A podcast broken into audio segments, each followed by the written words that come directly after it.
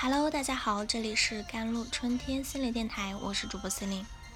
今天想与大家分享的文章叫做《丰富的见识与简单的快乐从何而来呢？》一直以来，网瘾啊，正在慢慢的侵蚀着国内的青少年。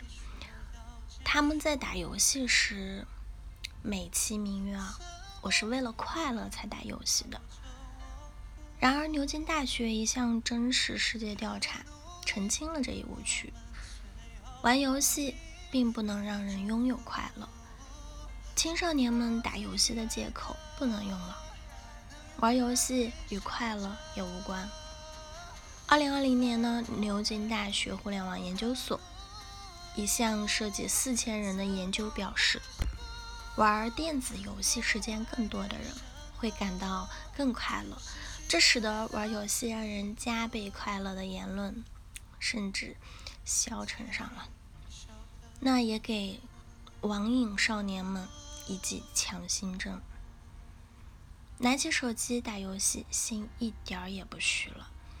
然而，二零二二年七月，这个研究所呢发表了一项新研究，推翻了自己之前得出的结论。研究召集了三万九千位的电子游戏玩家，通过改变玩家的游戏时间，来观察他们的生活满意度和情绪状态。除此之外，玩家还需要登记自己的游戏动机，即他们是为了好玩、交朋友玩游戏，还是为了完成游戏中的某项成就而接触游戏。最终的结果也证实。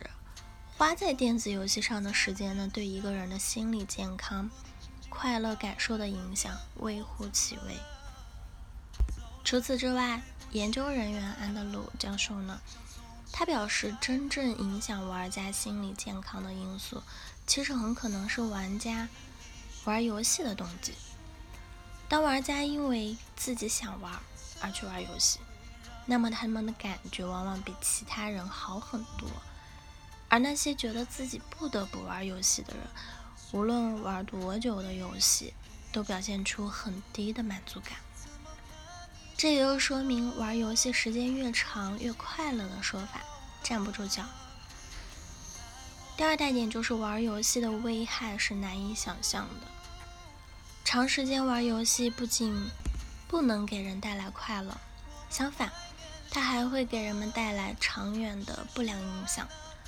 世界卫生组织呢，已经将游戏障碍及电子游戏上瘾纳入了精神疾病，并称这种行为会严重的损害病人的家庭、社会生活、工作和学习。这不是危言耸听啊！广东肇庆的小学生熬夜玩游戏就导致了癫痫的发作。河南两名幼童呢，因迷恋游戏，模仿游戏人物从楼顶跳下，最终被送往了 ICU 抢救。那印度小男孩连续吃鸡六个小时之后呢，引发心脏骤停，不幸去世。接连不断出现的悲剧，无一不在提醒我们，游戏瘾正在伤害我们的下一代。这与电子游戏过于追求感官刺激啊，并且需要人长时间保持坐姿，减少户外的运动时间关系密切。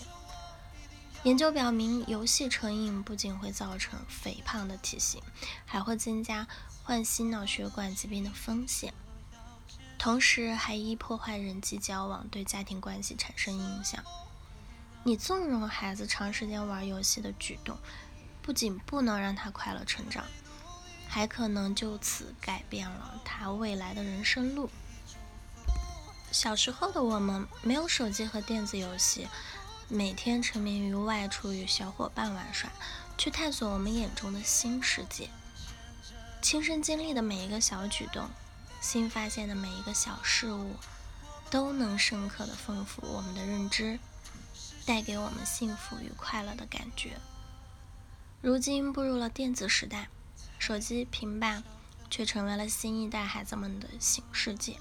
丰富的见识与简单的快乐从何而来呢？好了，以上就是今天的节目内容了。咨询请加我的手机微信号：幺三八二二七幺八九九五。